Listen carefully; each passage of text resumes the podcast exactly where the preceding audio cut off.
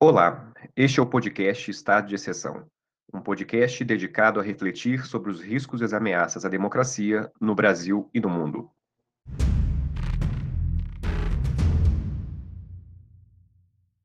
Siga o podcast Estado de Exceção no Twitter para acompanhar mais conteúdos sobre as ameaças à democracia no Brasil e no mundo e dê cinco estrelas no Spotify.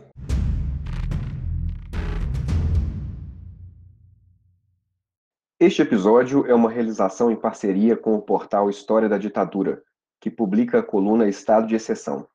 Para mais informações, acesse o site www.historiadaditadura.com.br.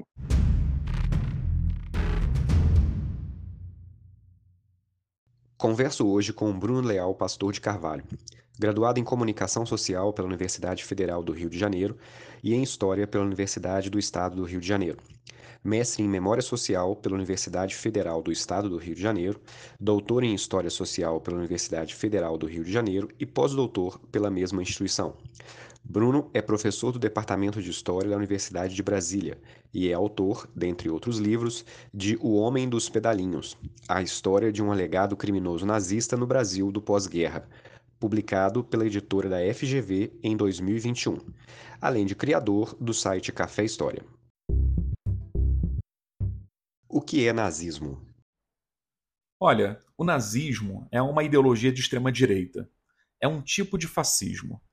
Essa ideologia se confunde com a história de um partido político, o Partido Nacional Socialista dos Trabalhadores Alemães, ou o Partido Nazista, fundado na cidade de Munique, na Alemanha, em 1920, e que um ano depois, em 1921, vai ter como líder supremo a figura de Adolf Hitler. O nazismo tem uma visão de mundo radical. Ele é militarista, eugenista, nacionalista, supremacista branco, genocida, antidemocrático, antimoderno, anticomunista, antissemita e antiliberal.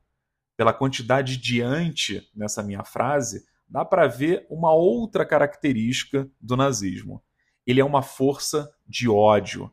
O nazismo é intolerante. O nazismo, ainda enquanto ideologia, quer purificar e higienizar o mundo, segundo, obviamente, os seus valores racistas. Pessoas com deficiência, por exemplo, ou moradores de rua eram considerados nos anos 30 e 40 na Alemanha como corpos indesejáveis na sociedade. Eles eram considerados descartáveis, corpos sem valor, sem dignidade, uma fraqueza do tecido social alemão. O nazismo, a propósito, é vendido na Alemanha, depois da Primeira Guerra Mundial, como uma força restauradora. Ele promete restaurar a dignidade da Alemanha, a economia, os territórios, as populações. Ele quer resistir à chamada humilhação do Tratado de Versalhes. O nazismo, de uma forma geral, se vê como uma solução para a Alemanha. Agora, como expressão política, o nazismo pretende ser um movimento de massas e, por isso, precisou recorrer à linguagem de massas. Os nazistas utilizaram amplamente o cinema, a imprensa, a propaganda e o rádio.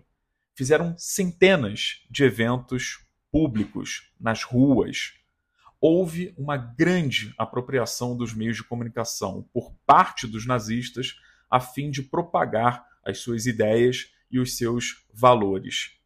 Em mais de 100 anos de história, os nazistas desenvolveram uma estética muito particular, com símbolos, gestos e expressões. O Partido Nazista foi extinto em 1945, com o final da Segunda Guerra Mundial e com a morte de Hitler. Mas o nazismo, enquanto ideologia, continua vivo até hoje, seja através de movimentos neonazistas, seja através de grupos políticos que se inspiram nele. Como o Partido Nazista chegou ao poder na Alemanha? Então, essa é uma resposta complicada. E ela é complicada porque a Alemanha vivia um momento muito turbulento, extremamente confuso, cheio de reviravoltas. E por isso é difícil fazer um resumo sem deixar de fora coisas muito importantes. Mas vamos lá, isso é possível, vamos tentar. A primeira coisa a ter em mente é o seguinte: a derrota da Alemanha na Primeira Guerra Mundial foi um golpe muito duro para o país. Quando a guerra acabou, é, a Alemanha estava extremamente destruída. Muita gente tinha morrido, muitos soldados ainda estavam presos em campos de prisioneiros de guerra, e o povo, de uma forma geral, estava sem esperança. A primeira grande mudança nesse novo período se deu em termos de regime de governo. A Alemanha deixou de ser uma monarquia e se tornou uma república.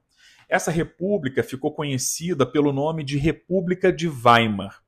E essa república tem esse nome por causa da sua constituição, uma constituição em muitos aspectos é, liberal e que foi promulgada em 11 de agosto de 1919 na cidade de Weimar, que era uma região central da Alemanha. Essa nova república, que surge então da derrota na guerra, é governada por uma coalizão de partidos. E esses governos que vão surgir então na República de Weimar, eles vão aceitar com é, menor uh, ou maior facilidade os termos do Tratado de Versalhes. Isso significa o pagamento de indenizações, a perda de colônias e de territórios na própria Europa. Isso significa ainda severas limitações militares e a aceitação das chamadas cláusulas de responsabilidade pela Primeira Guerra Mundial. Todas essas circunstâncias vão energizar movimentos ou grupos radicais de extrema-direita que já vinham numa crescente desde o último quarto do século XIX. Os nazistas são um desses grupos. Eles vão se organizar e se fortalecer dentro dessa nova Alemanha. A República de Weimar vai enfrentar um inferno na Terra.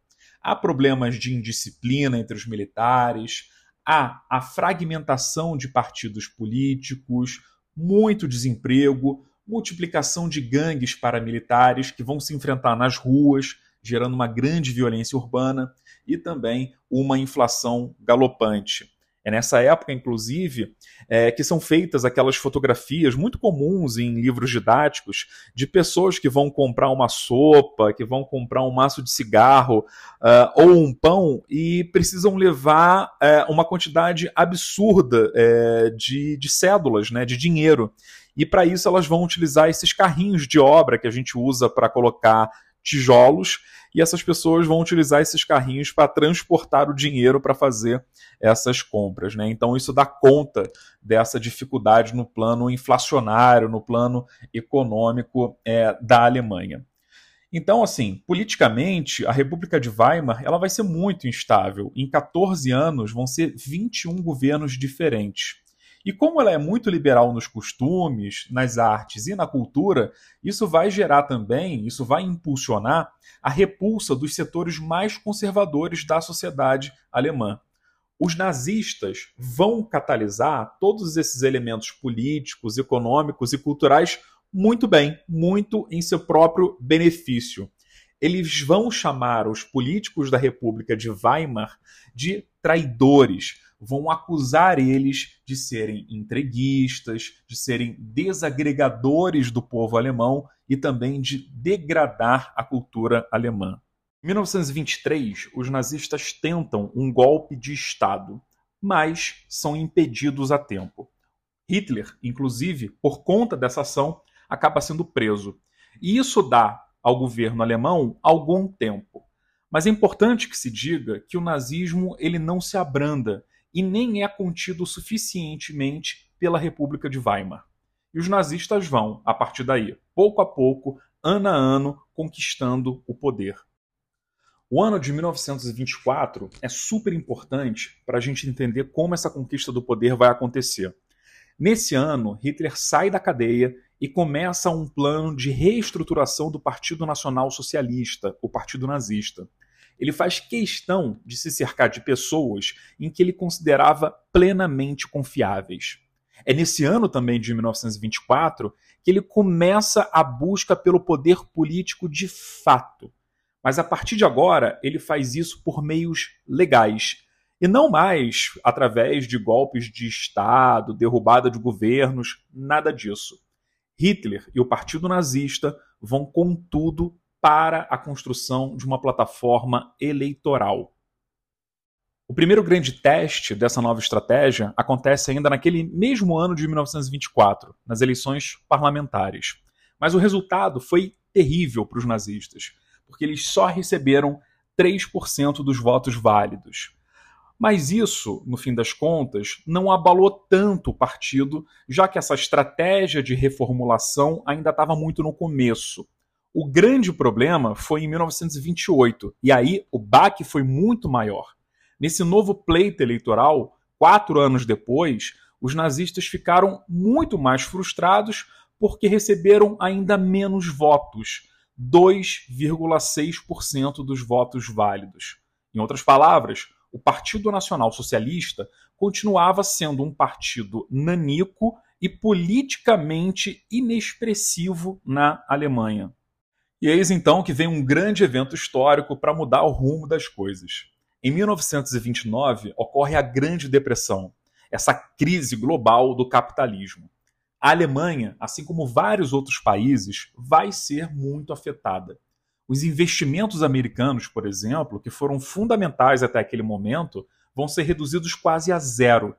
E isso gera um descrédito entre a população em relação ao liberalismo e também à democracia. Existe um grande clamor público por uma salvação nacional. O primeiro efeito dessa nova crise é a queda do chanceler da Alemanha, Hermann Müller, que fazia parte do Partido Social Democrata. A grande coalizão que vinha caracterizando a República de Weimar desde os seus primórdios acaba com a queda do Miller.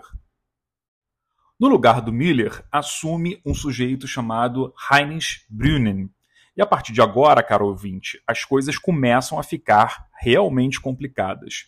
Brüning era do Partido Conservador Católico, que contava com o apoio do presidente da Alemanha, o velho marechal Paul von Hindenburg, de 80 anos e visto por muitos como o sucessor legítimo do último imperador da Alemanha, Guilherme II, que ao final da Primeira Guerra Mundial teve que se exilar às pressas na Holanda. Pois bem, esse governo Brüning começou a forçar os já frágeis limites da democracia alemã. Como fazia isso? Governando muitas vezes por decreto, ou seja, driblando o parlamento.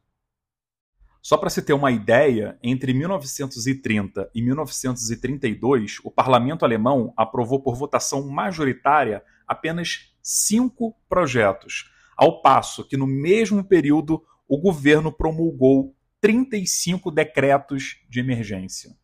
Mas voltemos à narrativa principal dessa história.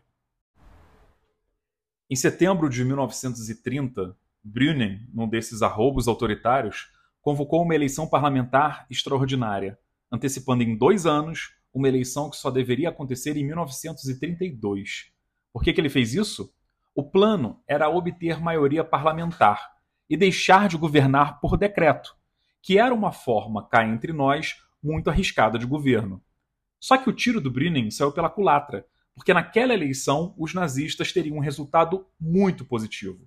Eles aumentaram a sua representação parlamentar de 12 para 107 cadeiras. E o Partido Nazista, com isso, se tornou nada menos do que o segundo maior partido do parlamento alemão. Em 1932, ocorrem novas eleições na Alemanha. A presidencial ocorreu em março daquele ano. De acordo com os historiadores, Hitler não tinha intenção de concorrer contra Hindenburg, que contou com o seu apoio nas eleições anteriores, de 1925. Mas como Hindenburg estava com Brüning e parecia apoiar a continuidade da República de Weimar, ele mudou de opinião e decidiu ir em frente com a sua candidatura. Até porque ele sabia que tinha poucas chances de ser indicado a chanceler, mesmo com o mais recente avanço dos nazistas. A eleição foi para segundo turno e o Hindenburg venceu com 53% dos votos e Hitler obteve 37%. O candidato da esquerda, o comunista Ernst Thälmann, recebeu 10% dos votos. As tropas de assalto nazistas ficaram furiosas com os resultados das urnas e foram imediatamente para as ruas protestar. A situação ficou tão violenta que Brüning proibiu essas manifestações. A medida custou o seu posto de chanceler. Brüning foi afastado do cargo graças à pressão feita por assessores de Hindenburg que nutriam grandes simpatias pelo nazismo. No lugar de Brüning, foi colocado como chanceler Franz von Papen, um latifundiário católico da região da Renânia. Em julho de 1932, ocorreram novas eleições parlamentares. Nelas, os nazistas confirmaram o seu crescimento eleitoral na Alemanha, registrando 37,2% dos votos. Tornaram-se, assim, o partido com maior representação no parlamento. O Partido Nazista contava agora com o apoio de organizações de classe média, proprietários de terra, empresários e comerciantes. Franz von Papen, depois dessas eleições de 32, tentou governar por decretos, assim como Brüning, o seu antecessor, mas não encontrou apoio junto ao presidente Hindenburg. Em novembro de 32, von Papen caiu e no seu lugar foi nomeado um general, Kurt von Schleicher, que também tomou medidas pouco democráticas para governar. Naquele mesmo mês de novembro de 32, ocorreram novas eleições parlamentares na Alemanha. Os nazistas dessa vez tiveram 33,1% dos votos, um resultado ainda muito expressivo, mas menor do que o registrado alguns meses antes. Temendo perder um momento histórico, os nazistas passam então a pressionar o presidente Hindenburg para que ele nomeasse Hitler chanceler. Em janeiro, Papen entra em ação. Embora tivesse sido destituído do cargo de chanceler, ele ainda goza de grande influência política no país. Apoiando um Hitler cada vez mais popular e cada vez mais poderoso, Papen convence Hindenburg daquilo que os nazistas tanto queriam. O presidente da Alemanha demite Schleicher e nomeia Hitler em seu lugar. Hitler se torna chanceler em 30 de janeiro de 1933. No dia 6 de março de 1933, com Hitler já de chanceler e o Partido Nazista no comando do Estado alemão, é realizada mais uma eleição parlamentar. Os nazistas conseguiram manter uma boa margem, 43,9% dos votos. Mas é importante lembrar que ela era ainda insuficiente para formar uma maioria no parlamento. O que isso significa para a gente? Isso significa que o nazismo tinha, de fato, muita força popular, que ele chegou ao poder democraticamente, mas que não foi absoluto na Alemanha em 1933. Mais do que um em cada dois alemães votaram contra os candidatos nazistas naquela eleição. O grande problema é que os nazistas já vinham desmontando a democracia alemã de dentro para fora. Desde a chegada de Hitler ao poder, vários decretos arbitrários já vinham sendo editados e executados na Alemanha. Dito isso tudo, chegamos ao final dessa história. Em agosto de 1934, o presidente alemão Paul von Hindenburg morre e esse é o elemento que faltava para a tomada completa do poder por parte dos nazistas. O Hitler garantiu o apoio do exército com um expurgo contra dissidências. Esse expurgo foi realizado em 30 de junho de 1934. Em seguida, ele aboliu a presidência e autoproclamou-se Führer do povo alemão. O regime nazista suspendeu a Constituição vigente na Alemanha e estabeleceu um estado de exceção permanente a partir de 1933. Como foi essa experiência da excepcionalidade e quais seus aspectos mais marcantes? Olha, durante o Terceiro Reich, o excepcional se tornou a regra na Alemanha. Hitler montou um estado policial guiado por ideais racistas e supremacistas. Os nazistas, de uma forma geral, aboliram os direitos humanos mais básicos e forjaram uma comunidade étnica supostamente superior a qualquer outra, o Volk, em nome da qual cometeriam os seus principais crimes. Foram promulgadas a partir de 1933 centenas de leis antissemitas que aos poucos foram retirando a cidadania, a liberdade e os bens dos judeus. Opositores foram massacrados em todo o país, foram enviados, muitos deles, para campos de concentração.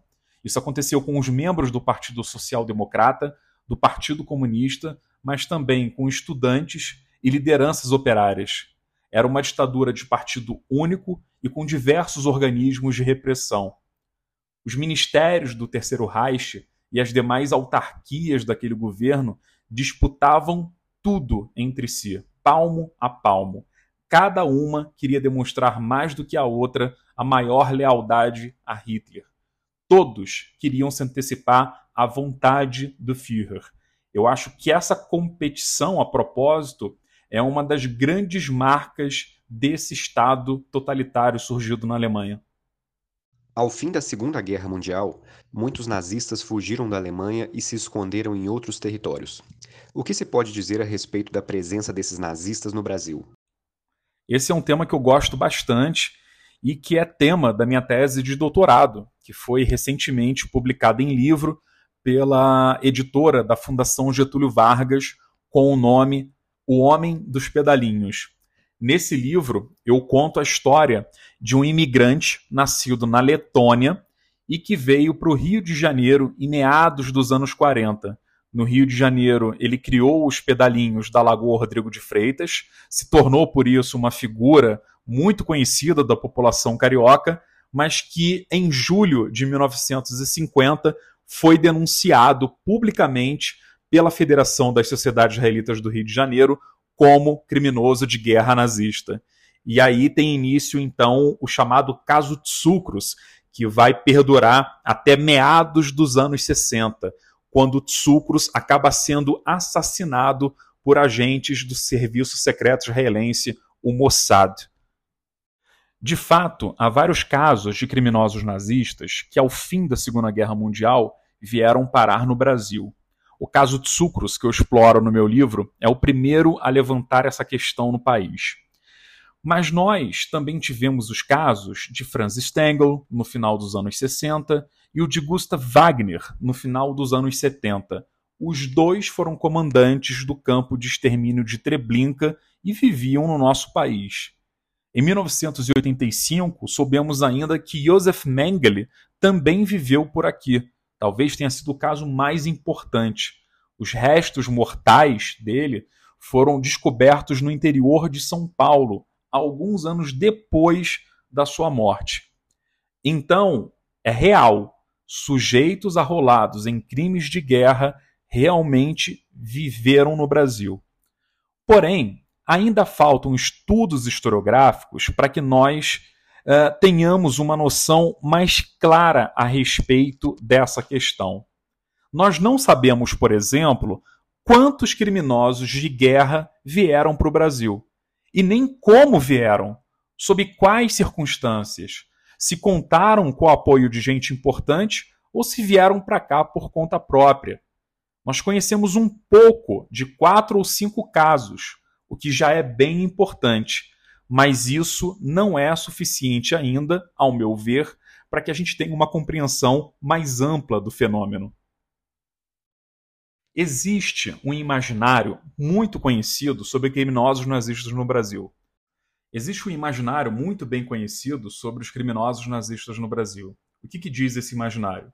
Que os governos brasileiros, do fim da Segunda Guerra Mundial até o fim da ditadura militar, teriam sido completamente coniventes com esses criminosos nazistas, que aqui, no nosso país, encontraram sempre uma boa vida e contaram com a ajuda de organizações nazistas secretas.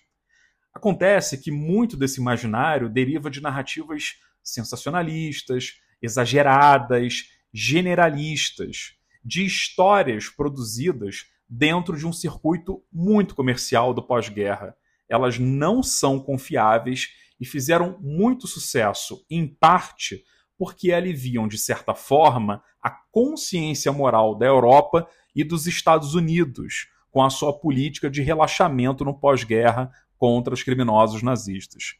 Ao meu ver, o que nós precisamos hoje é menos dessas narrativas do senso comum e mais de pesquisas históricas, e pesquisas históricas de qualidade. Há cerca de 10 anos, os historiadores começaram a pesquisar mais detidamente essas questões. Então, eu acho que em breve nós teremos boas novidades dentro desse campo de investigações. Como a experiência do regime nazista contribuiu para a concepção de democracia no pós-guerra? Eu acho que o regime nazista não deu nenhuma contribuição para a concepção de democracia no pós-guerra. Assim como as ditaduras militares no Cone Sul também não fizeram nada nesse sentido. O que esses regimes fizeram foi justamente o contrário. Eles tentaram destruir o valor da democracia, criando e fazendo circular concepções pobres e altamente deturpadas quanto ao sentido da democracia. O fim desses regimes de exceção uh, culminou em tribunais de guerra e ou em experiências de justiça de transição. Esses esforços, sim, contribuíram para a democracia, para sua valorização, para sua conexão íntima com os direitos humanos. Aliás, eis aí o grande legado dessas experiências de justiça de transição, pelo menos na minha opinião. Com elas, nós costuramos o ideal de democracia ao ideal de direitos humanos. Não há um sem o outro.